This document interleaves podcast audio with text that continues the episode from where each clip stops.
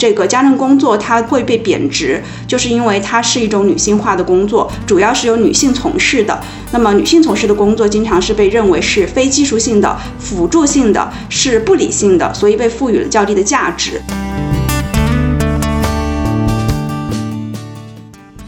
其实我觉得我是个家政工，我也有我的自豪。就像垃圾分类，为什么推行的不太好？法律也好，规则也好，它是无法进到那个私人领域，进到家庭里面的。所以我们可以，如果我们都是绿色家政工，然后我们就可以把这个绿色的理念带到家庭。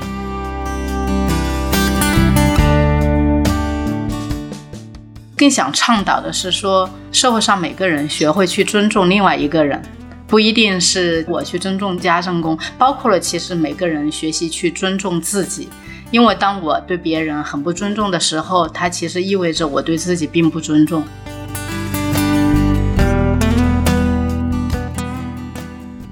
大家好，欢迎收听本期的不合时宜，我是孟尝。今天跟我一起呃录制这期节目的还有我的搭档庆。大家好，我是庆。今天我们其实是一期特别节目啊，因为我们今天想聊一聊呃家政工这个话题，因为可能很多朋友还不熟悉，包括我，我也是呃刚刚了解到，每一年的六月十六日呢是国际家政工日，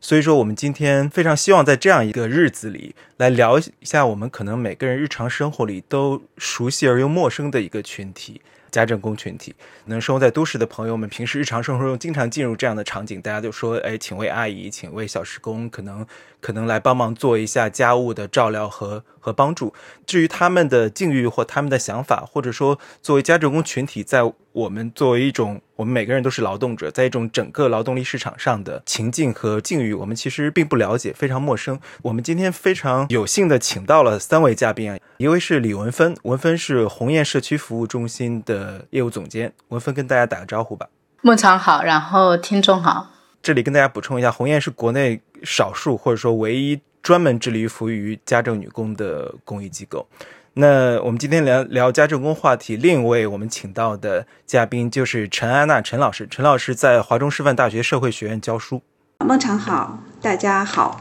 啊，我是陈安娜。谢谢陈老师。然后我们还有另一位嘉宾，她叫马秋玲。秋玲姐呢是是现在家政的一个从业者，刚刚忙完工作，然后跟我们来参与这次连线。你好，大家好，我叫马秋林。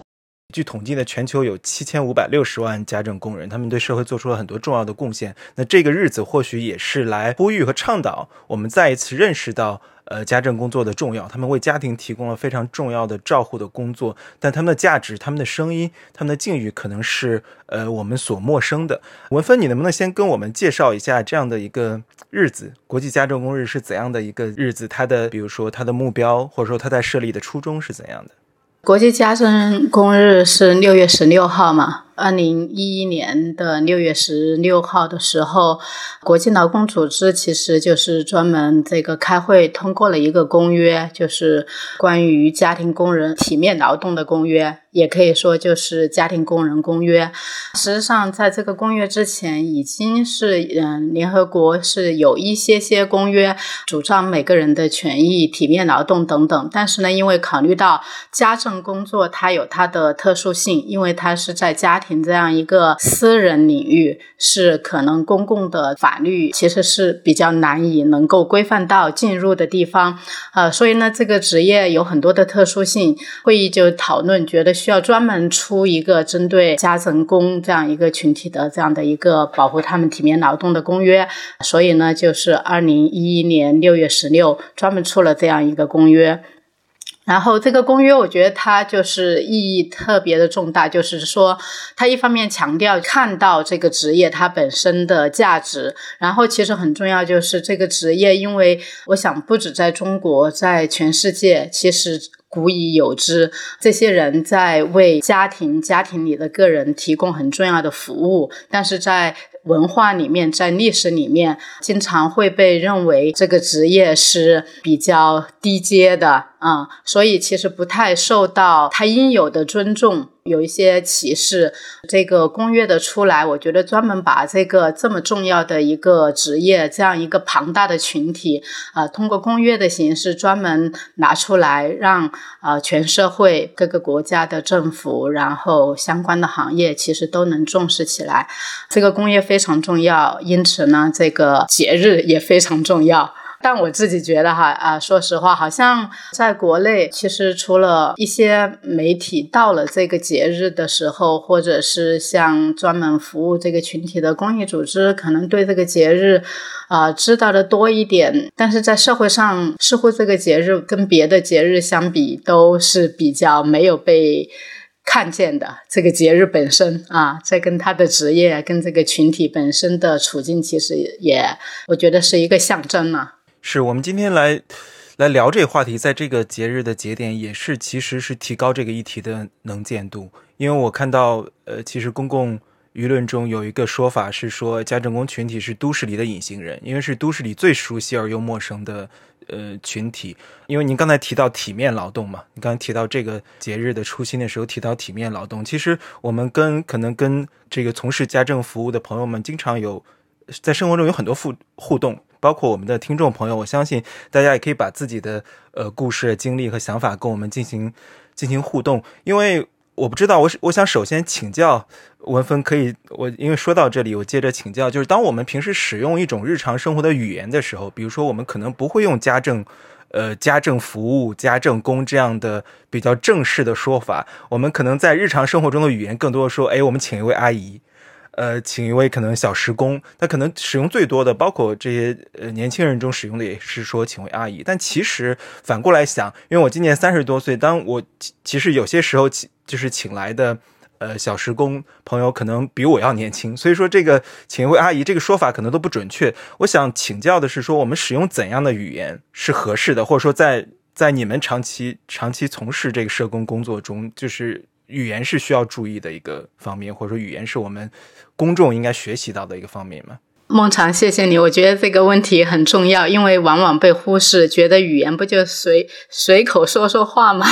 呃，何必那么在意呢？但是其实语言背后它包含了太多的可能不自觉的一些文化传承下来的观念，呃，其实一些判断，可能当我们说那个话的时候完全无意识，但是实际上这个语言背后它就是包含了这些东西。所以呢，确实是需要有意识的去，我觉得去审视这个语言，呃，它到底包含了什么？嗯，呃，然后就是你刚才问到，就是说，呃，那根据我们的了解，可能呃，怎么称呼我们的家政工会比较好？哈，嗯。其实我们跟我们这边的家政工大姐接触的时候，我们也聊过这样的问题。呃，大家会确实说，嗯，基本上很多人都是就是家里的雇主啊，啊，很多都是叫阿姨，不管是年纪比他们大还是比他们小的。啊，都是叫阿姨，所以呢，他们确实有一些人，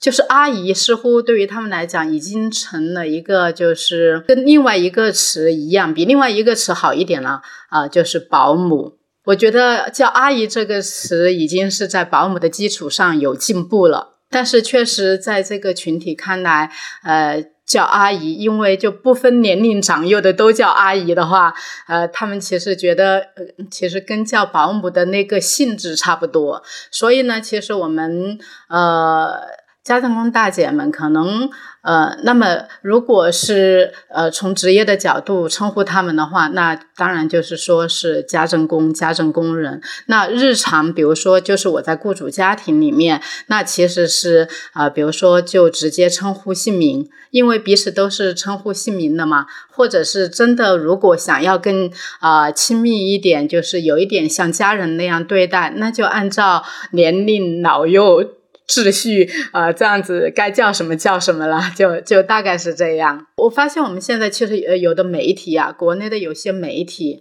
甚至在很多地方，比如说专门是以输出呃劳动力作为呃家政工是呃劳动力输出的一个主要产业的这样的呃县呐市啊。呃镇啊这样的地方，其实很多都叫保姆。所以，像我们跟媒体接触的时候，就反复要去提这个，就是提醒这个语言背后的它的一些所附带的一些东西，以及会给人的感受。谢谢文芬，这个解释非常非常重要。的确，语言背后是社会文化，也是是我们更更通用的、大家都能够理解到的呃概念。但它背后有很多约定俗成的文化、社会文化，包括可能隐形的暴力。嗯，它背后有很多意涵。对我觉得这个理解非常非常重要。那聊到这儿，我们我们来邀请秋玲姐，也是呃家政工的从业者。秋玲姐是不是可以跟我们？介绍一下自己的工作，然后以及刚才我们聊到的这国际家政工日，以及刚才文芬介绍到的语言，包括可能对对我本人，像我这样的呃普通大众来说，就是对于对于您的工作的这种理解，或您平时所接触到的雇主或客户中有没有怎么理解这样的大家的跟互动，包括就可能就是简单介绍一下你的工作就好。我之前一直就是做那个家政小时工。就是到家就是做清洁的，基本上都是打扫卫生为主。今年应该是第八年了吧？前几年可能就都是以那个小时工为主，就是每天会跑不同的雇主，基本上都是两三个小时、四个小时一家，天会跑两三家吧，三家最少也得三家。排满了的话，有时候晚上还可以再加一家，就是就是四家了。最近两年可能才固定下来，在一家那个互联网公司，然后在这里做了他们这个公司里的全职保洁，然后就固定下来了。嗯，因为这儿是双休嘛，我周末的时候还会有一些之前的老雇主，呃，会找到我，然后或者有时候晚上也会去他们家里再加个班儿。基本上现在就是这个工作状态。就刚才聊到的那个称呼的事情。嗯，我之前可能遇到的客户也是有很多形形色色的，反正什么年龄段的人都有。嗯，但是我觉得我一直以来都觉得我还是比较幸运的，反正遇到的雇主都挺好的，各种称呼都有。但是就是对于我们来说，就是如果是长时间的那种雇主。比如说，就接触比较多，时间长了之后，大家就都会像正常的那种称呼一样，也不会叫你什么小时工，或者是，呃，叫你阿姨。其实我是特别不喜欢叫阿姨的，因为我本来刚开始干的时候年纪也不太大，然后被人叫阿姨，觉得有点不太适应，也不太喜欢。也有些雇主会叫你大姐或怎样的，我觉得做阿姨这个称呼来说，我觉得大姐我比较能接受。嗯，也有一些很好的雇主，他也会直接喊我的名字，或者是有的年龄大的会喊你小马呀，或者怎么样的。我觉得后来也都挺好的。对这个称呼，我觉得还是就是比较放松的，就是正常的去称呼就好。是我住在北京的时候，之前一直住在北京，然后我也有一位就是经常去帮我可能打扫一下的，还有这个我可能家里有只猫，有些时候我出差的时候不在，然后有位叫堂姐，我们关系特别好，我这里就提一下，也是我们一直都喊堂堂姐，然后她也是，呃，就是我们朋友之间会互相介绍，所以说她有些时候这个她大多数时间都是满的，就是我有些朋友说想让我介绍这个看堂姐有没有时间，但是她往往都是这朋友们互相介绍就把时间都占。满了，他往往这个非常忙，所以很多时候也是朋友之间互相介绍，他就是呃没有这个跟平台在，我就是呃补充一下这个场景，对我们也都是喊呃喊堂姐那好，谢谢秋林的分分享，的确是我们其实今天聊这个话题也是希望让我们的。我们的听友们其实也是我们更广泛的公众来了解呃家政工的处境，并且很重要的也是尊重他们的劳动付出。所以说，我们其实聊到这个话题，我觉得是不是有两个关键词？一个是社会的尊重，刚才文芬提到的呃体面劳动；另一点就是呃劳动保障。那我看国际劳工组织提到的说，绝大多数可能超过百分之九十以上的家政工无法获得这个全面的一个社会保护，因为我们每一个人都是劳动者嘛。呃，但是可能由于家政工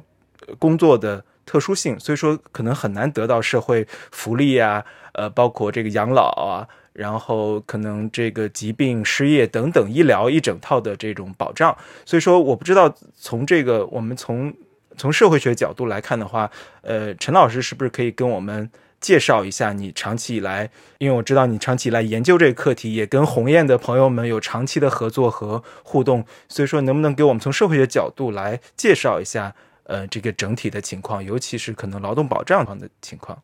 我不敢说能够去介绍这个家政工群体的整体情况，但是我确实查找了一些文献，看这个家政工在这个劳动方面的一些基本的特征啊。那么首先呢，就是家政工作啊，它啊在定义上就通常是被视为。这个传统意义上主要由女性去承担的无偿的家务劳动的外包家政的这个工作呢，它有两个基本的特征啊，一个是非正规性，一个是非标准性。非正规性呢，它主要是强调我们的啊，就像孟尝刚才讲的，家政工人在劳动力市场上缺乏法律和社会保护的一个脆弱的地位。啊，那么非正规性呢，有很多工种其实就是呃非正规性的。那么家政工呃是其中之一。那主要是他的这个雇佣关系啊比较的短暂脆弱啊，家政工经常会需要下户然后再上户，工作收入呢也是比较低而且不稳定的啊。那么在他们主要是在家庭里面的呃空间开展工作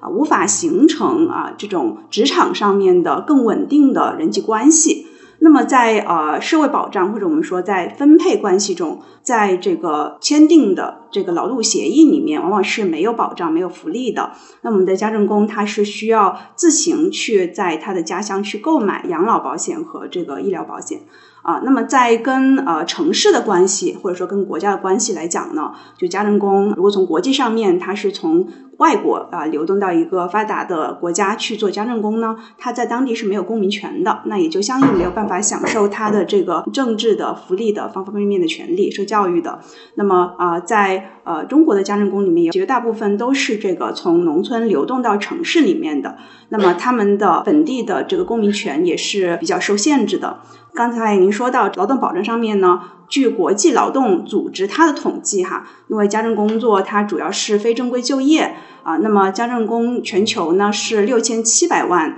家政工人啊，就有五千万人啊是集中在这个非正规就业的领域的。那么在国内的这个家政工里面呢，也是啊百分之七十啊，至少有百分之七十是处于这种非正规就业中的。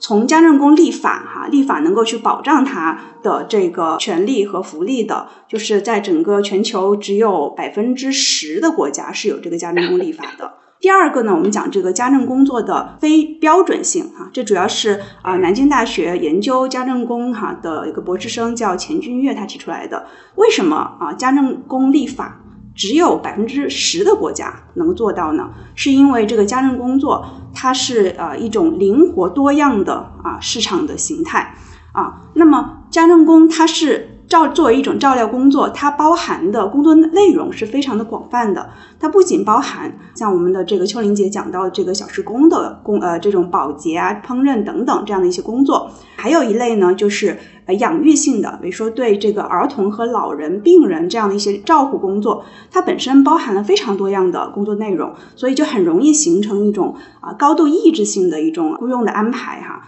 就是工作的强度又很大，管理又很分散化，那雇佣关系呢又很不稳定。第二方面呢，就是这个雇佣关系的非标准化，跟传统的我们讲的这个正规工作，它是受控于雇主，然后它是用劳动换取这个工作报酬的，都叫雇佣状态。但是家政工的，就是它是不同的，因为它是一种多方的雇佣关系，它是牵扯到工人、家庭。啊，和企业这个家庭和企业，他们可能成为事实上的雇主，但是也可能会去在遇到比如说家政工工伤啊这样的一些问题，就是会去推卸他们的这种雇佣关系，推呃推卸他在法律上的责任啊。那么这种啊。啊，非标准性和非正规性呢，是不是可以改变的？学者呢，他们是回顾了哈中国的家政业改革开放以来，它有一个啊无偿从无偿的家庭劳动到市场化到现在职业化的一个啊不断的去规范化的一个阶段。尤其是二零一九年啊，国务院它印发了一个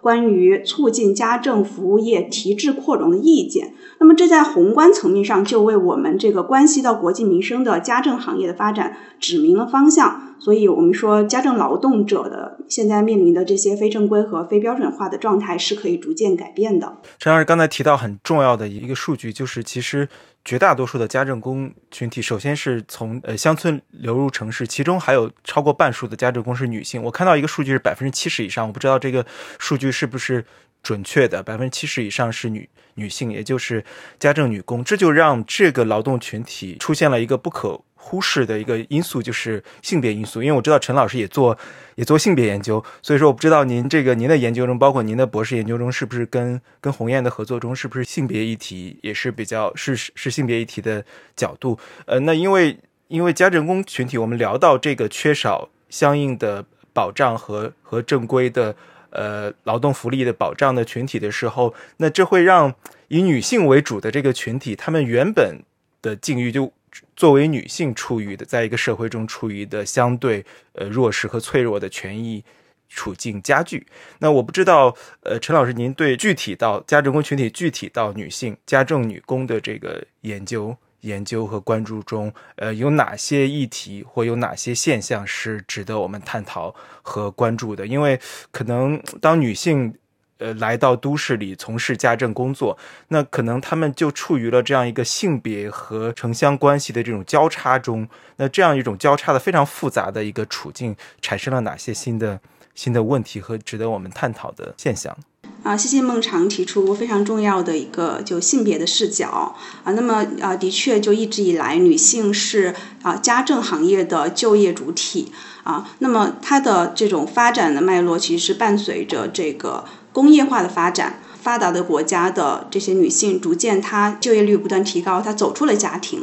但是呢，同时她面临着职场里面的这种啊劳动的剥削，在这种男女的这种性别分工又很难改变哈。那么，所以这个呃面临她自己的家庭的这种照料危机的情况下呢，她就不得不去把这个家务劳动向外啊去外包啊去找这个家政工，去向家政工来购买这个家政服务。购买的这个过程中，就是从呃全球的角度来讲，就是更多的是发展中国家的女性变成了发达国家的家务劳动的主要的承担者。所以您刚才提到了一个交叉性的视角啊，的确就是它是一个呃女性劳动还有这个呃种族啊一系列的一种交叉。所以呢，就是国外的这个家政工的研究或者说它的立法的推动，很大程度上就是聚焦于啊黑人的这个家政女工。跟白人女雇主在工作中的这个关系系的不平等性，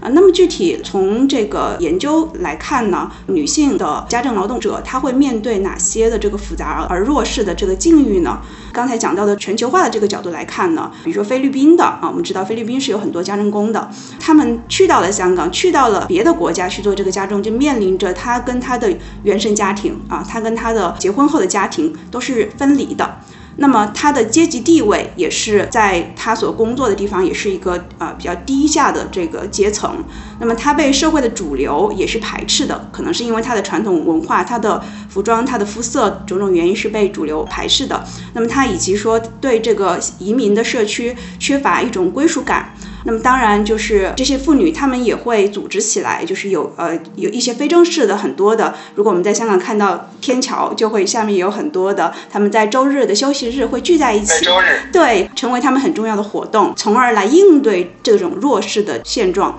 兰佩佳哈，就是她有一本书叫呃，也是研究这个跨国的家政工的跨国灰灰姑娘这本书，它里面就讲他们的这种处境，就是为了逃离家庭的贫穷和压迫，或者为了扩展人生的视野。探索外面的精彩的世界，从而跨越了国界去工作，但结果却发现自己是困在了，似乎是困在了雇主的家里面，被作为一种用完了，雇主家庭不需要了，然后就要离开这样的一种劳动力。他们的这种像灰姑娘一样的美满的结局，就还是停留在梦幻之中。刚才讲到全球化的一个视角，但是如果从社会不平等的这样一个视角来看呢？社会主义的这个女性主义，他就认为说，家政工之所以大多数都是女性，并不是这个女性的自由的选择啊，而是她们受到这种物质上的、经济上的不平等的这种强迫所为，不得不做家政的工作。而她们为什么这个家政工作它会被贬值，就是因为它是一种女性化的工作，主要是由女性从事的。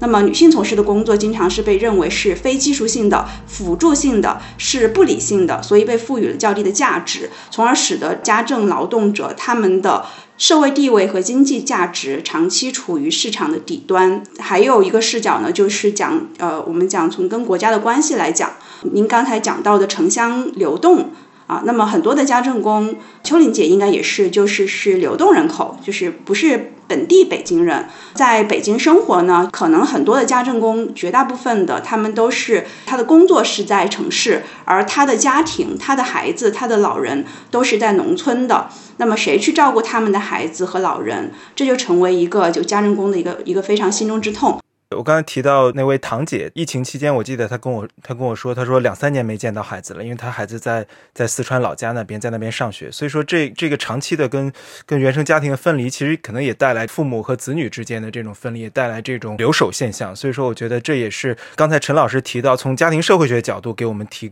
提到了一个性别分工的，然后女性劳动者的者的视角。呃，我看到一个概念是说全球照顾链，因为刚才刚才陈老师也提到。这个香港地区，包括其他地区和国家的呃菲佣的现象，那其实就是从低收入国家，比如说像菲律宾这样这样的国家，流动到富裕的国家和地区。那他们为中产家庭提供了一个家务劳动啊，照顾孩子和老人的劳动。看到一个有意思的，包括这个外佣这本书，其实也提到挺有意思的是说，中产家呃中产家庭的女性好像用用这样一个菲佣的雇佣，然后来缓解了他们可能跟这种父权制的一个。一个互动，然后，但这样产生了一个新的问题，就是阶级的矛盾掩盖了这个性别的矛盾，就是性别的和阶级的不平等同时会叠加在家务劳动者身上。刚才听各位分享，觉得非常的精彩，也启发非常多。就沿着刚才陈老师和孟常提到的这一点，就是说，作为一个这种相对比较。中产，然后受过一定教育的女性，我觉得这个位置上的女性确实是有一些比较值得去思考的一些地方。比如说，如果以我自己作为例子的话，我自己确实会觉得，因为家政工这个行业的出现，它对我来说是一种非常大的一种解放。我不能去否认说，这样的一个职业，它能够给我生活提供的一个便利，就是包括从你的这个日常的。打扫房子，然后包括我周围有很多这个有小孩的一些女性的朋友，家政工这个群体的存在，他们能够把更多的时间放在自己的事业，然后放在自己身上，然后把他们从这样的一个劳动当中去解放出来。所以我觉得，一个层面上，对一部分女性来说，它是有这种女性主义的。这种面向在的，但是另一个层面呢，你也会意识到这些劳动转移出去之后，它被外包出去之后，它外包给了谁？就刚才陈老师也提到一个概念，就是说家政劳动到底是什么？呃，您提到的说是它主要是一些以前是由家庭内部的女性承担的劳动，大多数的时候他们是无偿的一些这种家务劳动，然后他们被外包，外包出去之后，其实还是包给了另外一部分女性，就是主要都是女性。你自己获得解放的一个方式，好像以剥削另外一些女性的成形式而存在，所以我觉得这中间也会面临一个就是道德上可能大家会需要去做一些反思的地方。你也会考虑说，哎，那这个它到底是给更多的女性去创造了就业的机会，让他们能够从偏远的地方走到城市，还是说这个背后隐含了很多这种新的剥削？我其实也很想借这个机会，就是跟秋玲姐就是去交流一下，因为你也提到说你这些年也做过不同形式的这种家政工嘛，所以其实我特别想问你的问题是一个是你有没有过一些特别。快乐和特别难过的时刻，有没有一些让你印象比较深刻的故事想跟我们分享？以及你在这个过程中，你会感觉，嗯，从家政工的这个角度，从这个从业者的角度来看，你觉得什么样的一个雇主是一个好的雇主？你刚才说的这个，就是一个女性对另一个承包给了另一个女性把家务劳动，对她是一种剥削。其实我也有不一样的看法，就像你说的，给了我们一种工作的机会，可能真的是跟我遇到的雇主有关系。就是我从一个就是除了是一个妈妈，或者是我之前可能没有出来打工的时候的一个身份，能让我自己得到了一些雇主的认可，让我有了一个转变。就比如说，我除了是一个妈妈，我还有其他方面会得到别人的认可，这对我的心理成长，我觉得是很重要的一步。啊，我以前觉得我什么也做不好，或者是。没有什么能擅长的。当我得到一些客户的认可的时候，比如说我有时候要回家看孩子的时候，我再回来的时候，他们就会很开心的见到我的。再去到他家里的时候，他就会很开心见到我，就说啊，终于把你等回来了，你终于回来，你要再不回来，我就我就怎么怎么样了，然后。觉得你快些回来吧，或怎样的话，让我觉得我在别的地方又有了价值，对我们来说也是很重要的。还有一个就是我在我的客户，我之前经常跟我的客户有聊聊天的时候，有说到这个，就是我这几年在北京做小时工，我挣到的不仅仅是钱，我觉得我挣到的钱只是我生活的。比如说，我觉得我我的改变的一部分，甚至都不是最重要的一部分。我觉得最重要的一部分是我从我的客户那里看到了很多我没有看到过的，我没有经历过的。我就像是长了很多见识，啊，开拓了很多视野。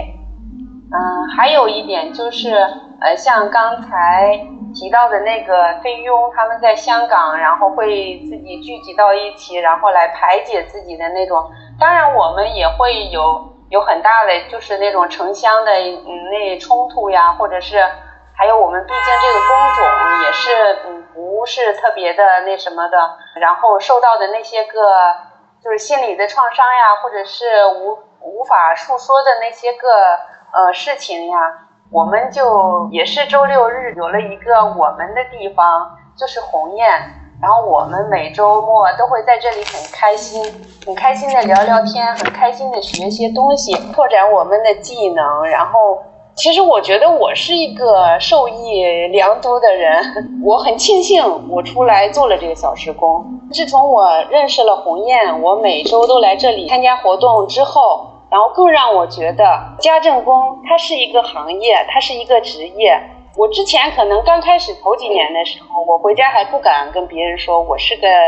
保洁，我是个小时工，我就是每天给人打扫卫生、洗碗，可能洗刷锅、洗碗、刷马桶的。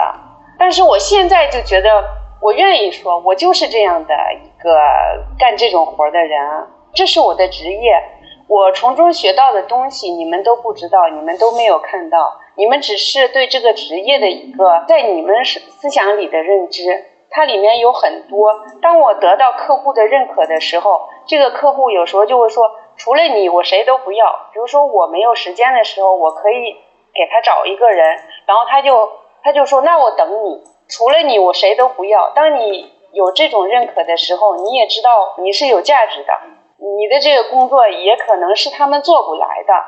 还有就是我们家政工，就是周末的时候在鸿雁的时候，我们把自己的心里话呀，或者是把我们各自遇到遇到的困难呀。或者开心的事情呀，每天都在传播，都是互相聊天，然后突然你就觉得我也有休息的时候，我也有一个空间可以诉说我自己，我也有一个除了工作以外也有我的生活。我突然发现我不是那么的，就是为了挣钱而挣钱，为了挣钱而工作，为了挣钱在做这个小时工。就像我们上周文芬给我们分享的那个，让我更加的就觉得，其实我觉得我是个家政工，我也有我的自豪。他说到了那个，我们现在在做那个绿色家政培训，他有讲到说，绿色家政工可以进到家庭里面，然后引领这个家庭，改变这个家庭的观念。就像垃圾分类，为什么推行的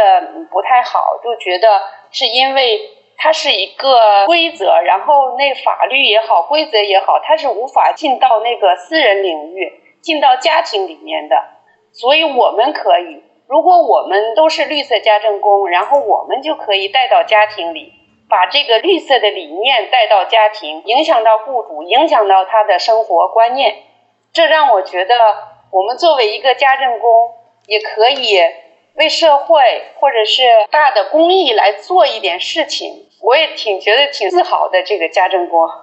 对你不止表达能力特别好，还帮我把串场的工作也做了。就是聊到鸿雁的工作，聊到你们在周末在鸿雁度过的这个时光，因为鸿雁提供了这么一个空间，这么一个社群，所以说我们接下来很自然的就要请。文芬给我们介绍一下鸿雁这么多年做的工作，因为我在补充，鸿雁社工服务中心可能是国内我不知道是不是唯一一家，待会儿文芬可以给我们介绍，可能是非常少数的专门致力于服务家政女工的一个公益机构，做了也十多年了。鸿雁会有一个空间让大家这个姐妹们聚在一起，同时还有文文艺的工作坊啊、写作小组啊、手工小组啊，甚至还办了社区报，非常精彩和丰富的活动，让大家我觉得在一个异乡。尤其是在大都市里面，有一个抱团取暖的安全的社群，这是我看到的。呃，鸿雁做的非常重要的工作，当然肯定不止于此，还有法律法律相关的呃服务、社工服务和支持网络。所以说，文芬是不是可以给我们介绍一下鸿雁在为这个群体所做的工作，以及相关的问题意识，在这个议题上的理解和这么多年的一些实践？我具体说之前，我先。说点别的哈，就是其实秋林你讲的特别好，然后。呃，不管是表达还是内容所传达出来的意思，然后呢，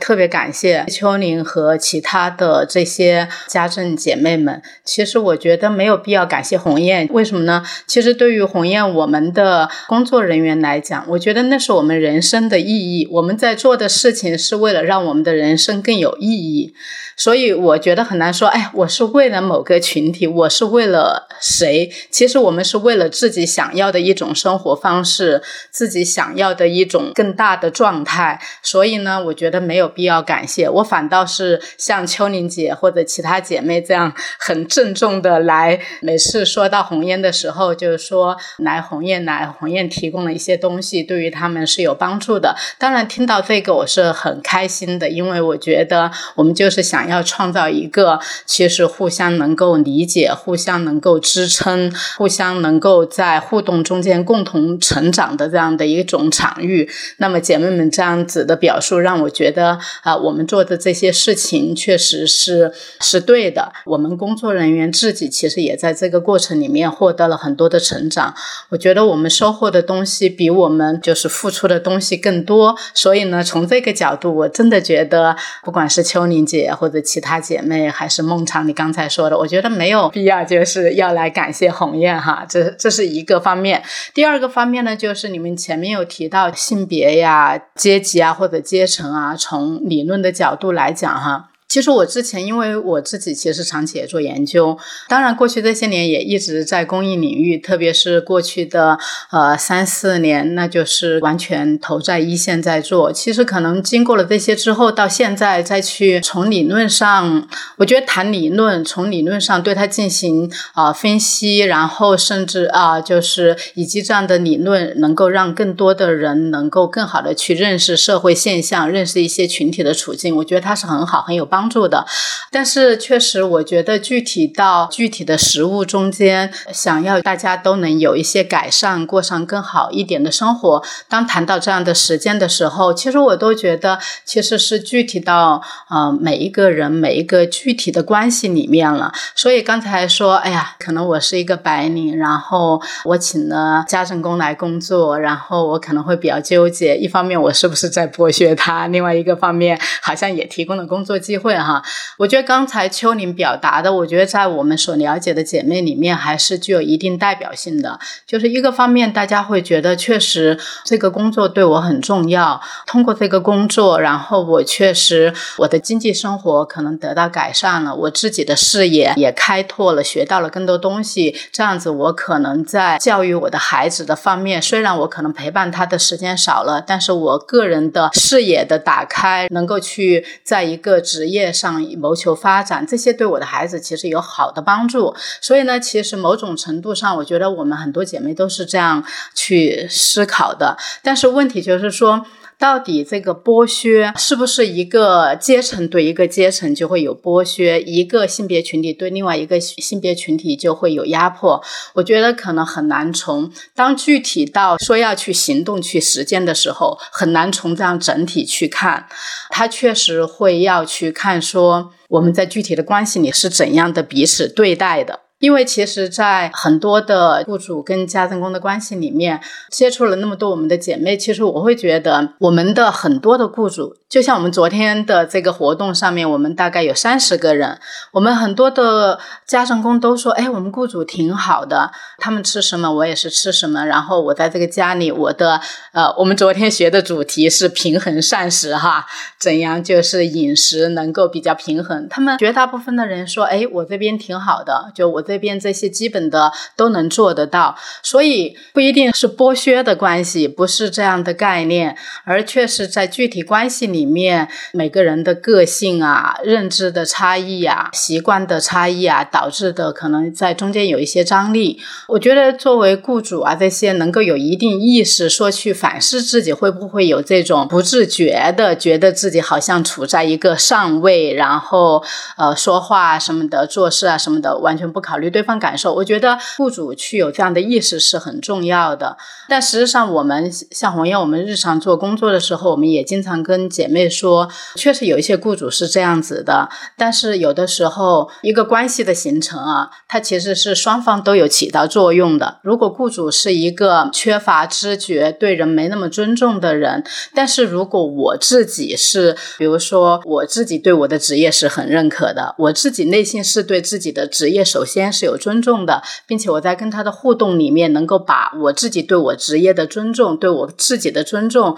能够在跟他的互动里面去体现出来的话，其实对雇主本身也是一种提醒跟教育。很难从群体的角度说，哎，这个群体对另外一个群体就怎么样了，并且说实话哈，我觉得现在不同的职业。不同的群体，大家都过得挺苦逼的。你是白领，你九九六，你也没有很多自己的自主、自主的安排自己的时间空间。其实从这样的个人的自主性上、尊严感上，其实可能现在都差不多，就是没有本质性的差异。但当然，确实在家政行业来说，在我们的历史文化里面，其实不自觉的被看低的这样一个职业，作为雇主，有意识的去看一看自己跟家政工互动的时候，自己的言行是不是有必要的考虑，是不是有基本的人跟人之间的尊重？我觉得这个确实是很重要的。说到红艳的工作，哈。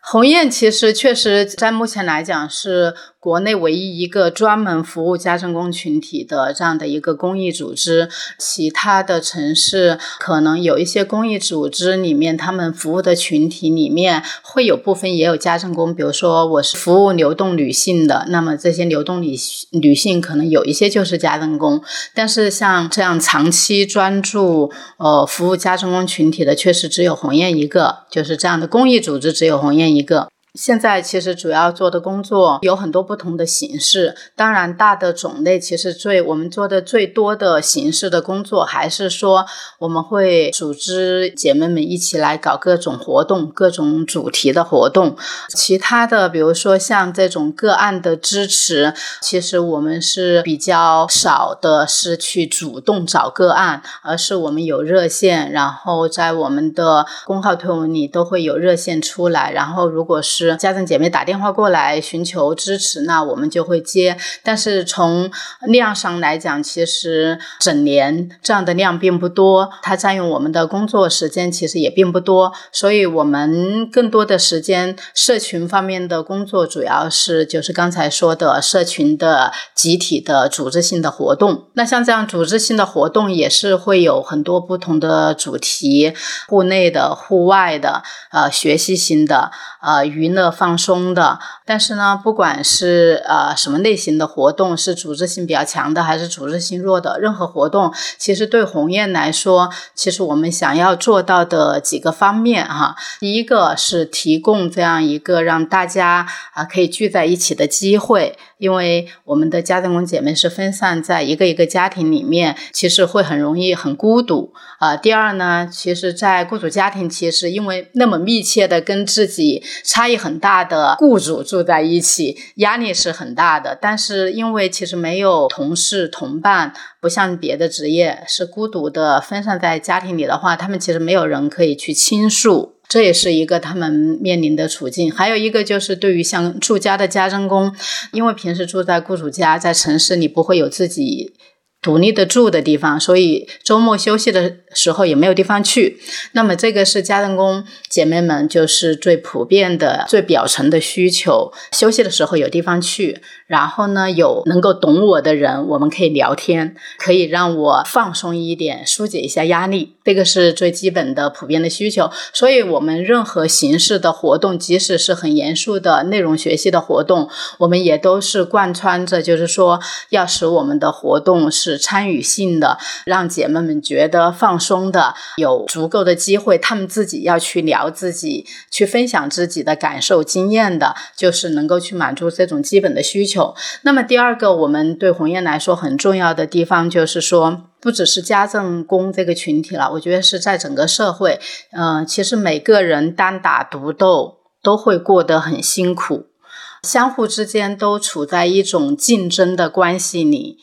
大家都活得很辛苦。所以，其实对于鸿雁来讲，很重要的一点就是要去倡导一种理念，就是说。我们其实是相互关联的，我们是处在一个生态系统里面共荣共生的。如果我过得不好，其实从很长远来看也会影响到你。比如说，如果我家政工状态很不好，我不可能为你提供很好的家政服务。所以，相互都是这样互相影响的。所以在我们的活动里，我们也会通过各种小小的设计来让姐妹们也看到，就是说，诶，我们作为一个群体，我们是应该。互相的去理解，互相的去鼓励，然后愿意去互助、去合作。当然，我们有一些不同的具体的主题也会在活动里去融进去。比如说，我们的一些比较重要的主题哈，家政姐妹们来到城市之后，怎样适应城市的生活啊？比如说，怎么使用手机的一些常用的基本功能，大家拿出手机来，来一起学这个 A P P 怎么操作，怎么医院挂号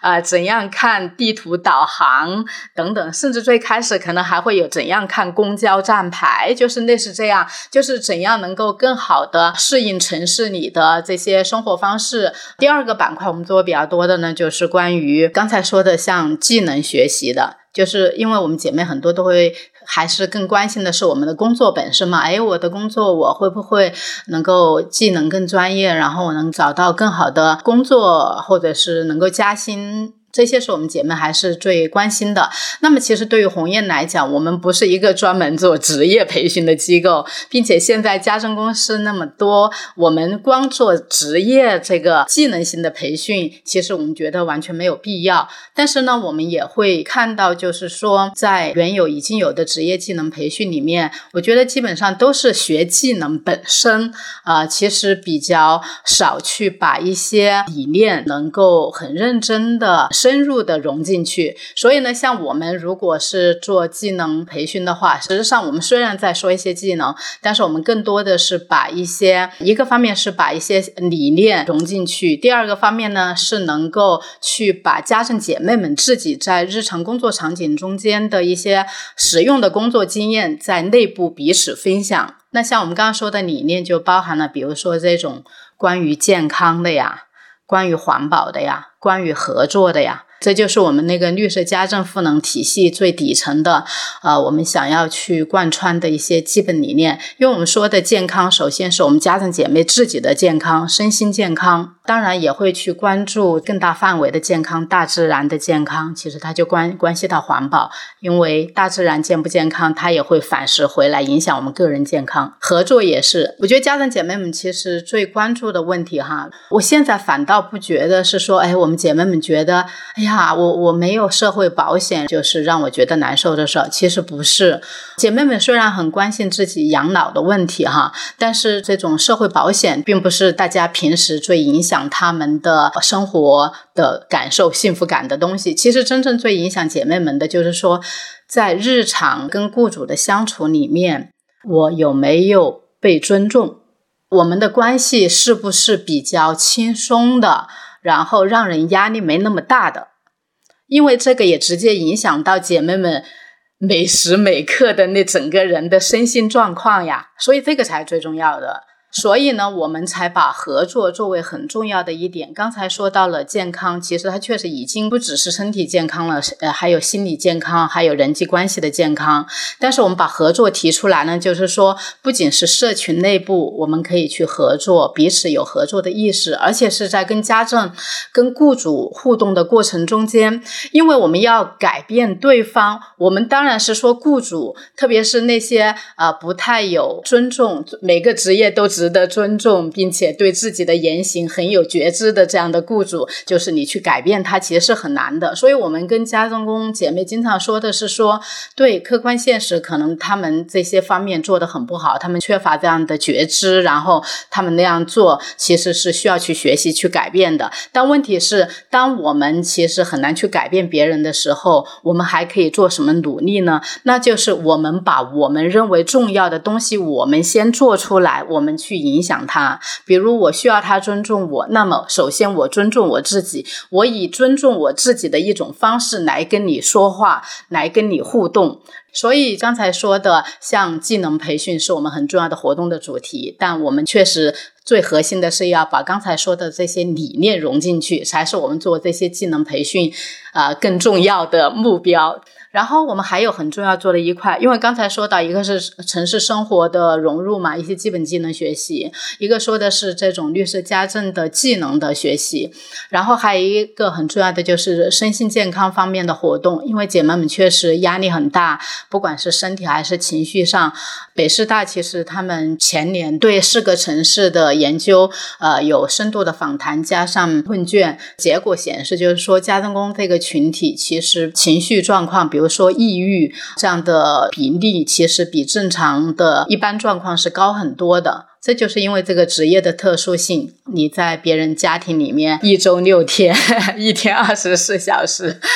那么多雇主围着你，对。所以呢，我们鸿雁做的很重要的一一个主题的活动，就是身心健康这样的活动。就是比如说关于身体方面的呢，就是哎，我们可以一起，呃，第一个是让大家去。连接自己的身体，去关照自己的身体，去认识到自己的身体是值得被重视的。其实。我们特别是女性，呃，是我觉得在呃比较基层的女性从小的教育，都让我们觉得，哎，我们首先应该照顾别人，照顾别人的身体。其实我们经常都忽略自己的身体。当我们去觉知到自己的身体的时候，其实已经是我们身体，呃，就是已经有很严重的问题了。所以呢，我们做身心照顾的活动，一方面就是让大家去看到自己的身体，感知自己的身体，重视自己的身体，然后再就是学一些对身。身体有好处的技能，比如说刮痧呀、八段锦啊，做一些基本很简单的在雇主家庭可以操作的一些小体操啊，这样的，或者是做一些正念的学习啊，其实那个跟情绪有关了。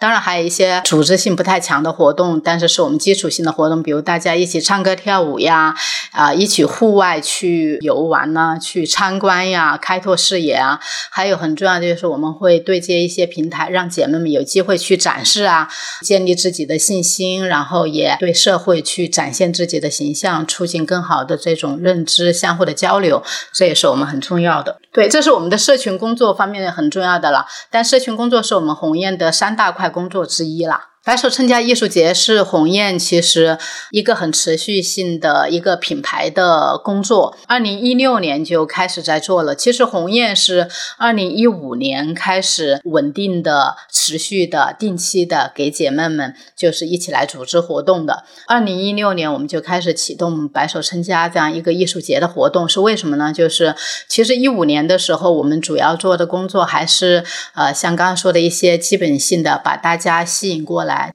二零一五年那一年的接触里面，其实我们认识到说，其实，在传统的工艺里面，特别是服务我们所谓的比较脆弱。边缘群体的这样的公益，比较传统的公益的服务方式，其实很主要的一条就是说，都是很传统的权益视角去出发。我们这个群体被不公正的对待了，我们被压迫了，那么你们应该给我们权利，我们要联合起来，我们要去争取，要去反抗。可能比较传统一点的做边缘弱势群体的工作，很主要的方法是这样。但实际上，不管是创始人梅若还是我，其实我们长期在公益领域，我们也会发现。 네. 我不知道国外到底是怎样哈，我觉得在我们国家，呃，第一可能现实状况它不是这样，我觉得它确实不是一个阶层对于另外一个阶层有意识的要去压迫啊，要去剥削。我觉得很多是群体之间因为成长的差异、文化的差异，两个群体它差异很大，差异很大导致了其实很不容易理解，有很多的张力。我觉得这个是更普遍的根源。所以呢，一五年的时候，我们也经过了一年的长。是那一年，其实我们也基本上是，比如说有一些学习也是关于法律权益这样的学习哈，这是基本的知识是要学的。但是呢，我们从一五年我们会开始去反思说，其实原有的这种，就是你总是在喊着说你们对我不公正的对待，你需要给我权利，这种方式是很难有效果的，因为对方不会觉得说我专门压迫你了，从而去有一些改变，反而可能会增加了对立。使得改变可能更难发生，所以呢，我们后来就会感觉到说，其实我们要做更多文化性的工作。这个文化性的工作包含了面向外界的这种社会文化的一些工作，然后还一个呢，就是面向社群内部的一些文化性的工作。比如说，哎，其实我们也发现，我们群体内部其实很多人刚来这个行业的时候都觉得说，哎呀，我的工作就是低人一等啊，就是服侍人的呀。当他们自己这么看的时候，在跟雇主的互动中间，就非常的不能理直气壮，就会觉得，哎呀，我就要忍耐，我就是来服务别人的，所以忍耐才是我的本分。虽然他们很难受，但他确实观念上很多都是这样。所以呢，后来我们就觉得，在社群内部做这种文化建设也是很重要的。这种文化建设就包含了说，其实我们自己首先要去。看见，去肯定我们职业的价值。我们的职业确实很有价值呀。我们为千千万万的家庭，让他们的正常运转能够实现。家庭里的人，他才能出去工作，从而对社会带来贡献。如果没有我们去让那么多的家庭能够正常运转，社会都很难正常运转呀。从这个角度，家庭工作的是对于这个社会来说是基础性的重要的工作。其实，当一个人对自己的工作、对自己有了自豪感之后，其实才会有余力说：“哎呀，我也学会关心人，呃，我也更有力气去关注人，去跟人合作。”面向社会做的就是文化的这种传播。白手撑家呢，它就承载了刚才说的功能。每两年到三年举办一次这个艺术节的集中展现，但是这个集中展现之前是有两到三年的准备时间。那在这个准备时间里是如何准备呢？就是我们的家政工姐妹们一起来分享自己的经验，一起去以某种艺术形式一起来进行创作。它是需要漫长的时间，这些人在过程中间来沟通、来合作的，可以让社会看到我们家政工更立体的、更普遍的状况。我们说到劳动尊严，本质上是人的尊严，每个人尊重自己，同时也尊重他人。其实我很喜喜欢“鸿雁”这个名字，是说来自呃梅若主任他的。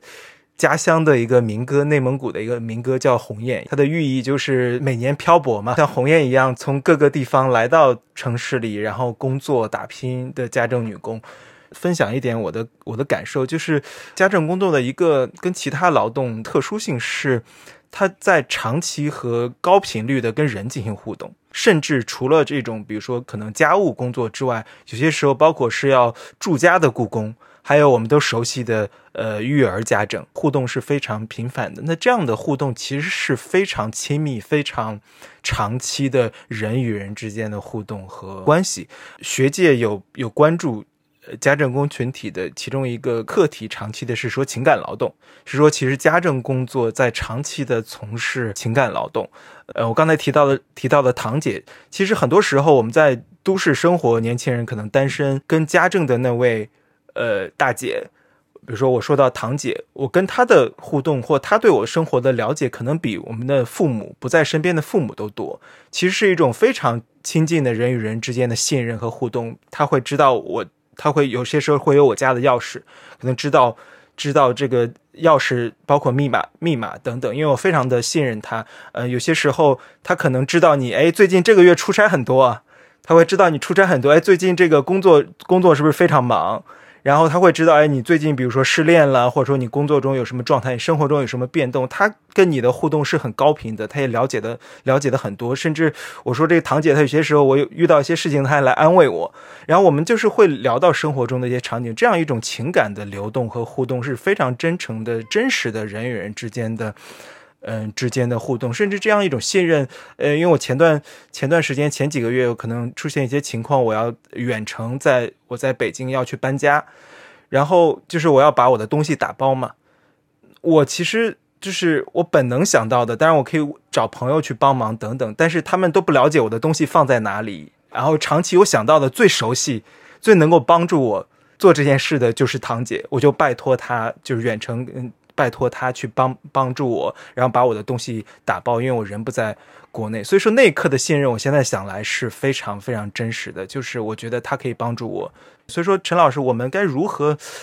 理解他有非常人与人之间的这样一种情感流动，但同时可能对一些家政工个体来说，它也是一种情感劳动，他在付出一种。本来可能要给予到自己家人身上的一种情感的劳动，尤其涉及到这种住家或育儿的场景的时候，我不知道学界对这样的做了怎样的研究。情感劳动确实是这个家政工研究里面的一个很重要的啊。当我们把家政工视为一种啊劳工或者说劳动。用劳动社会学的角度来看呢，就是它就跟啊经典的马克思主义所关注的体力劳动后面呢又关注脑力的劳动哈，情感劳动这个概念的提出，就是对这个劳动社会学有个很大的突破。那么刚才就是孟尝分享的，您跟堂姐之间的这种信任的、充满信任的、亲近的。互惠的这样的一种啊情感劳动，还有秋玲姐讲到，她跟她的雇主之间，就雇主非常的认可她，然后秋玲姐从雇主那边极大的开拓了视野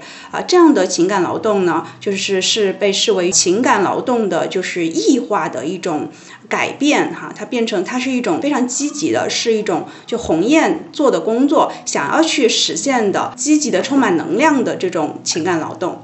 那么我首先想要就是具体呃来讲这个情感劳动，它的提出者呢是加州大学伯克利分校的这个社会学教授霍克希尔德。那么他就是主要是为什么提出情感劳动呢？就是看到这个服务行业哈第三产业不断发展的这样一个背景下面呢，就是商业化对人的影响就已经不再是说劳动力出卖的是他的体力和他的脑力，他出卖他的。呃，实际上就是情感。他研究这个啊，空姐就看到呢，说空姐这个职业不仅是去做推东西的这样的端茶送水这样的一个身体劳动，他还要去从事情感的劳动，保持微笑。无论这个客户提出来的要求是多么的苛刻，甚至要求本身是性骚扰的，他仍然是要维持他脸上的笑容。那么这种情感劳动呢，就会对这个呃空姐。他的生活产生影响，他离开了，他不在这个劳动的场域以后，他发现他不能做自己，已经被这种情感劳动的这种管理者对他的要求侵入到了他的生活，产生了这种情感的异化。那么情感劳动这个概念呢，就是会被用在研究除了空姐以外的其他的很多的群体，比如说护工啊，啊社会工作者、心理咨询师，还有我们的家政工啊，都是这些与他人做这个个人的接触，且会影响到情感的这样的一种劳动的领域。管理者他会通过去培训和呃监督监管服务人员的情感劳动，劳动过程中的服务人员他必须要去放弃他本来的样子，放弃他的本来的情感模式，放弃他对情感的自主权和控制权，然后去做管理者希望他做的样子，结果呢就会产生这个情感的异化。刚才说离开了这个劳动场域以后，在生活中他也会产生，分刚才讲到的像家政工会出现的。抑郁啊，甚至由身由心到身的一种身体的疾病啊，价值感低等等，其实就是呃情感劳动它被异化的一种表现。那么面对这种异化呢，就是会有反抗，反抗是一种形式。但是像鸿雁，他也会提出来说，那反抗它可能不是一种改变家政工处境的方法。其实我们更重要的是，还是要去建构一些积极的、平等互惠的呃情感劳动。那么学术界就是像刚才讲到情感劳动的异化啊，对这种被异化的情感劳动的反抗，以及去建立积极的情感劳动，就是都有相关的研究啊。我这里介绍几个，就是一个是上海财经大学的苏玉慧老师。他就是对呃，主要是关注这个商业化，就是标准化的这种啊家政公司哈，就是或者说资本的管控下面的这个呃家政工的这种情感劳动的异化，以及家政工他怎么样去反抗的。比如说他研究一个家政公司哈，研究对象就是刚才啊几位主持人比较关注的这个育婴嫂。就育婴家政工，你就发现说家政公司它就是会培训，因为他们很多是农村女性，那么就去唤起这些农村女性可能在家里面已经生过孩子，所以她的就是在培训中去唤起她的这个母亲角色，促进她去想象说她的雇主就是雇主雇主的孩子就是她自己的孩子，来化解他们未来在家政工作中可能会遇到的一些劳资矛盾。那么另外一方面呢，农村女性原来她有一种自然养育、自然教养。的这样的一些呃，或者是比较零碎的一些育儿的知识，那么在这个家政培训的过程中呢，就被一些科学的。这个育儿的知识所取代了，那么他要去建立一种专业母亲的呃形象。那么这种专业母亲实际上她是减少情感投入的，是用科学来指导来做这些育儿的工作的。那么在这样的这种专业化的要求下面呢，这些育育婴嫂会需呃需要将情感从劳动中抽离，结果就出现就是她一方面要对雇主的孩子之间的这种情感的梳理，甚至她回去面对自己的孩子的时候，因为她受到了这种专业知识的影响，她跟自己的孩子也不再是像原来那种特别亲切的，然后后呃很自然的一种育儿的方式。结果就是育儿的家政工他们就会出出现哈，就是这个既不能扮演好雇主孩子的这个专业妈妈，也不能够就是按照原来的这个做妈妈的方式来给自己的孩子去扮演一个好妈妈的角色。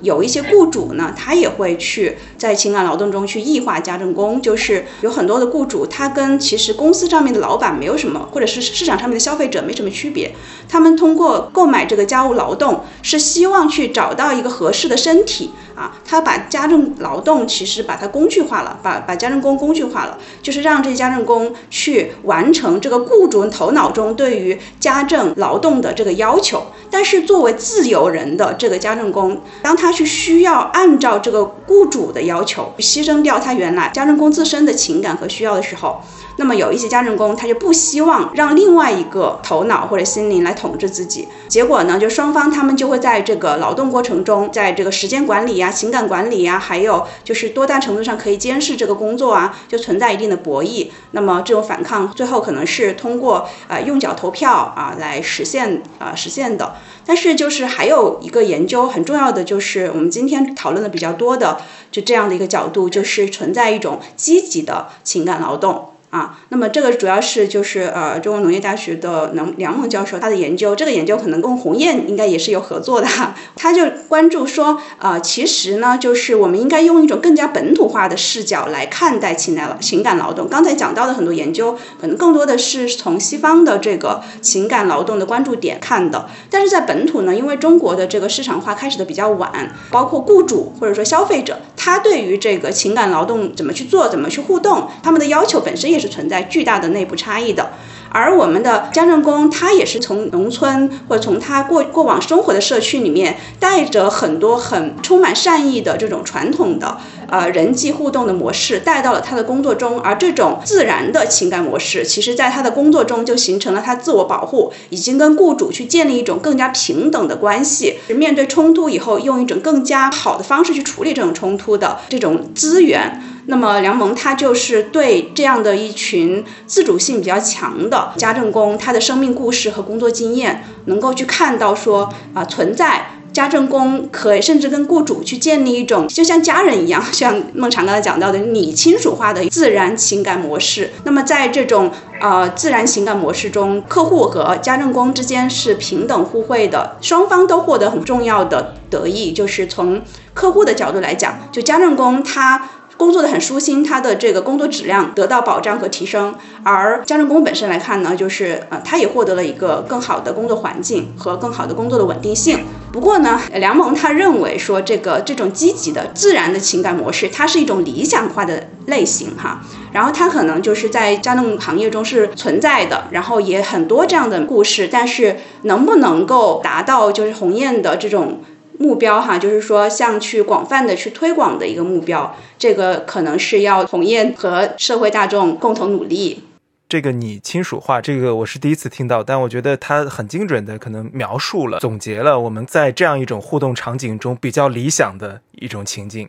就是大家都付出了情感的交流，人的真诚和互动，相互尊重，相互尊重对方的。对方的工作和尊严，那这样的互动中，可能形成了一种类似像朋友生活中的一个一个熟人这样的关系。它可能也映射了中国人对于熟人、熟人网络的那种踏实感的需求，所以它可能是一种比较理想化的情况。但可能，呃，我不知道，在尤其随着现在互联网平台的繁荣，大家都可能有些时候可能是。是单一次性的，然后合作关系，可能通过互联网平台的下单，这个家政的家政服务，这可能就把人的这种互动给打散了，散装化了。对，其实我很想就着情感劳动这个话题，可能再问一问秋玲，因为刚才，呃，我觉得在你的分享中也能感觉到，刚才提到说，他不光是说给你提供了一份工作，然后这个工作也不光是为了钱，然后它有非常不可替代的一些价值，所以就从你自己的角度来看，你会怎么样去看待？嗯，刚才我们提到的这种情感劳动的问题，就是对你来说，这些跟雇主、跟雇主的家庭、跟在这个过程中需要去付出的这些情感劳动，对你来说，这是一种享受，还是一种负担，还是说两者都有？你是怎么样去做这个方面的平衡的？以及这中间有没有遇到一些比较有挑战的地方？我可能就是在这个情感，像是这种情感互动当中。我认为我是受益的一方，也可能就是像大家说，我可能觉得我运气比较好，然后我遇到的客户都挺好的。就我讲几个我跟客户之间的小故事吧。我之前是因为头几年一直在做那些客户嘛，但是在做了几个月之后，客户基本上都固定下来。虽然他是那种线上下单，但是他是都是固定的，他就会长期的就排期的那种。比如说周一上午去哪家，就一直是周一上午都是他家，然后基本上都是固定的。然后我这里就有一二十家这种固定的客户，已经把周期都排满了。有个客户呢，他家有个小孩儿，然后我因为孩子也多，然后我也特别喜欢孩子，然后就跟孩子互动也好。然后他家也有老人在帮他带孩子，我就每周去一次打扫卫生。老人也不爱出门，就除了带孩子，可能呃也需要找人聊聊天什么。我们聊的也都挺好的，就是很正常的，就一直在这么的轮转着去他家。就后来他家孩子就是去到国外了，他说要去国外上学，然后我就没有再去了。过了有一年多还是多长，反正我觉得挺挺长时间了。就是北京那一年不是有一场大火嘛，就是好多临时的住所都不让住了，网上发了一些很不好的消息，就是好些人都流落街头。然后那天晚上我突然就接到了他的电话，他问我你现在在哪儿？嗯，还有没有在这附近？然后他说你现在住的怎么样？然后有没有地儿住？嗯，然后如果你要是需要帮助的话，可以来我家住。你千万不要，就是别因为在大街上没有住的地方，然后你没有找我。他说你是可以来我家住的。然后那一刻让我让我觉得就是，我觉得我不知道我做了什么，然后能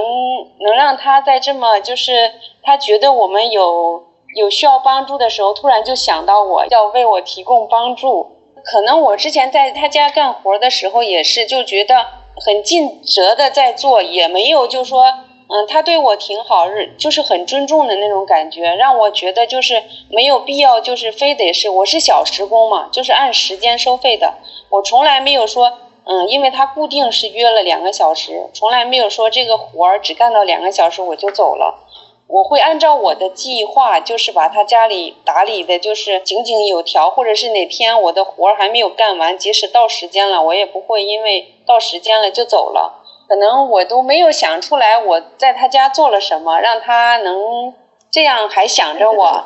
啊，这让我特别感动。还有一家就是，她是一个单身的女性，然后估计年龄应该跟我都差不多。然后他，嗯，因为就是三十多岁那时候，他还没有没有找对象，然后也没有结婚，然后就是他家里呢比较着急，老催婚。他妈妈因为就他是独生子女，然后一直在催婚什么的，然后他就也挺那个苦恼的。头几次的时候干活儿。就是他会盯着你干活呀，或者，然后他觉得你干活挺好的，然后就不会再跟你就这个干活的上面再说什么，就是担心这个事情，然后就会聊到他的苦恼，还有就是他工作的时候，比如说他也年龄大了，然后在这个职业上也没有什么再有更大的突破，嗯，然后他也也不想回家，然后他觉得回家，然后还没有现在。就在老家发展的那些个同学过得好，然后她现在又苦恼说没有男朋友，她妈妈对她也不放心。然后突然有一天，她跟我说这几周可能你不需要来了，因为我要回家。她妈妈生病了，她要回家看一看。她说回来了，我回来了再找你。然后回来那一天，她还没有到北京的时候，她就提前联系了我。她说。我快到了，你那个有没有时间来我家一趟？因为好久不在家了，可能需要需要打扫一下才能住。然后我就去了，去了之后，嗯，我刚一敲门，他就打开门，他就抱住了我，然后他就哭了。他说他妈妈得了癌症，然后当时我也哭了，然后我也不知道怎么安慰他。然后他说我现在才。才意识到，就是之前跟他妈妈的那些矛盾，他妈妈老催婚，然后他才知道他妈妈很担心他，就是他才忽然意识到，说妈妈年纪大了，他生病了，他万一要走了，他肯定就是担心他女儿没有人照顾。他突然理解了他的妈妈，就说对这个催婚的事情，然后他就坐在那儿跟我说了好久好久的话。嗯，然后他说：“其实我今天没有想让你来干活，我只是想跟你说一说，想跟你聊一聊。很多时候，有时候就是也是晚上，比如说晚上那一单最晚的时候，我后面没有活了，我也会很轻松的。然后有好多客户他都会留下来让你就是聊天儿，然后。”每次，呃，我晚上回家晚的时候，比如说我应该八点就回去了，这个单就结束了，八点多就应该到家了，然后都是很晚很晚才回去。然后我老公有时候就问我，嗯，你这到点儿了不下班，你这小时工你是什么情况？你这是为什么？他说你又加班了吗？是那活儿多，然后给你，呃，又延长时间了吗？我说并没有，我说反正有事儿就就没有回来。有时候就跟他说，有时候跟客户在聊天呀，或者有时候你客户觉得你忙完了，也该歇一歇呀，或者有什么有的会教你，哎，你要不要？你有没有喝过红酒呀？我开个红酒，咱俩一起喝喝吧。或者是有时候会说，呃，那你要不要尝尝我做的咖啡呀，或者怎样的？然后我跟我老公说这些的时候，有时候他都不理解，他说你在那儿陪人聊天，人给你钱吗？他说我说不给呀。我说，但是我很愿意啊。我有时候就跟他说不清楚这种事情。我觉得这些东西只有我自己知道。还有就是在我闺女她青春期的时候，就遇到一些个比较叛逆的时候，我也就感觉束手无策的。然后就也会跟客户聊天，聊我的烦恼。然后他也会帮我，就是出谋划策，开导我呀，或者是给我出一些主意，你应该怎么怎么做。嗯，比如说就聊到那女孩子要早恋呐，或怎样的，有个客户他就跟我说，嗯，其实你没有年轻过吗？他就会告诉我说，早恋这是一种情绪的，就是他那个情绪到了，就不是什么能阻挡得了的，你就没有必要那么的担心。嗯，你只是你要把那个道理讲明白，并不是让你去直接就是告诉他你就不可以不能。你有了很大的矛盾，跟孩子之间有了矛盾，什么事情都不会告诉你，你什么都不知道。那他想做什么，可能他错的，他也没有人提醒他，他就去做了，你就切断了跟你孩子的联系。然后，反正我觉得我跟这些客户之间，这些个沟通或者是联系，我觉得都是双方都是很舒服的。还有一些也是，就像刚才主持人说的那个，有些个他们的事情也很爱，都愿意跟你说出来。他们家里的情况，他们嗯从小生长的环境，有些个客户他也都愿意跟你分享。比如说他现在他家里有什么事儿了，他也都愿意，他的苦恼也都愿意跟你说。然后我也会安慰他们，我有事儿的时候也会跟他们说，他也会安慰我，也会帮我出主意。我觉得这种就是，这正常的沟通，就是都是双赢的，都是感觉都是互惠互利的。从他们身上我也学到好多。我觉得秋玲姐她对她工作的这种。描述还有这种热情、这种认同感和从中感受到的价值感，其实真的是超过了我们身边所知道的朋友的大多数的工作。大卫·格雷伯就是原来的那个学者嘛，之前过世那个学者，他之前那个概念就叫做，就是人们大多数时候在从事的就是那种 bullshit 者。我们刚才好像也有聊到，那我觉得秋林从他自己的工作中感受到的这种价值，会让人觉得还是挺受鼓舞的吧。对，刚才那两个故事听得我比较比较这个感动吧。就是疫情期间，就是我刚才提反复提到的，呃，堂姐，我记得当时她在北京，就是东五环附近，东五环附近应该有一个地方。然后去年有一阵儿，就是突然被被封了，就是因为隔离嘛。然后那边出现了出现了病例，然后他们那整个都不能进出了。我是在新闻上看到的，我就问他，他说，他说他已经向每一位每家雇主都道歉了，说我出不去了，不知道是一周还是两周还是三周，反正出不了这个村子，就每天待在家里。当然了，这几周也没有办法有收入来源。然后他说，但我跟大家说，别担心，我什么事儿都没有，只是出不去而已。然后我记得印象中，他就说的，他像半半开玩笑的说，说大家纷纷。就是他去向每一个人解释说，我不能不能来了，但每个人纷纷问他的就是说，我要给你寄东西。就是他的每一位合作的雇主都说，我要给你寄东西，寄吃的。就是你不要担心，要给你寄吃的。就这样一种长期，就是人与人之间的这样一种呃情感的互动是非常。呃，他是非常非常真实的，也是他长期，因为他人很好，他跟顾他跟每一位每一家的互动都很好，然后大家也把他当做自己非常亲近的一个人。于是你听到你的认识的一个熟人，就是被隔离了，第一反应就是我要给你寄点吃的。对我觉得这是刚才秋玲姐分享的时候我想到的场景，包括刚才提到就是堂姐，我们也经常一起喝咖啡，因为她说她喜欢喝咖啡，但她平时就是可能比较累的时候就就冲一袋速溶的。然后有些有些时候，就是我也我也在的时候，我也在的时候，我们可能就就煮点咖啡，然后然后一人一半。我想就是沿着就是秋玲姐她的每一次在客户那边都是很好的关系，然后都是双方都特别的相互理解。我觉得这跟秋玲姐本身她是一个非常有能量的人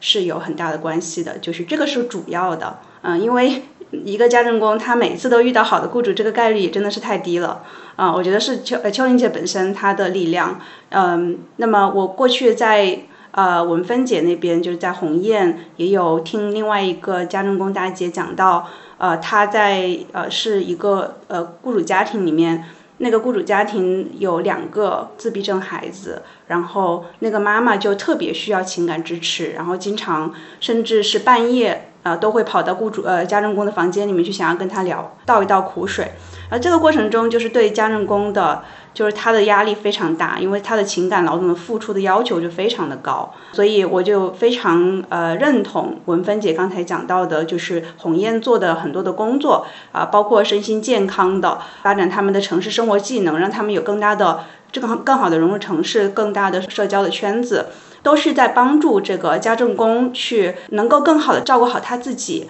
他也就能够更好的去照顾好别人。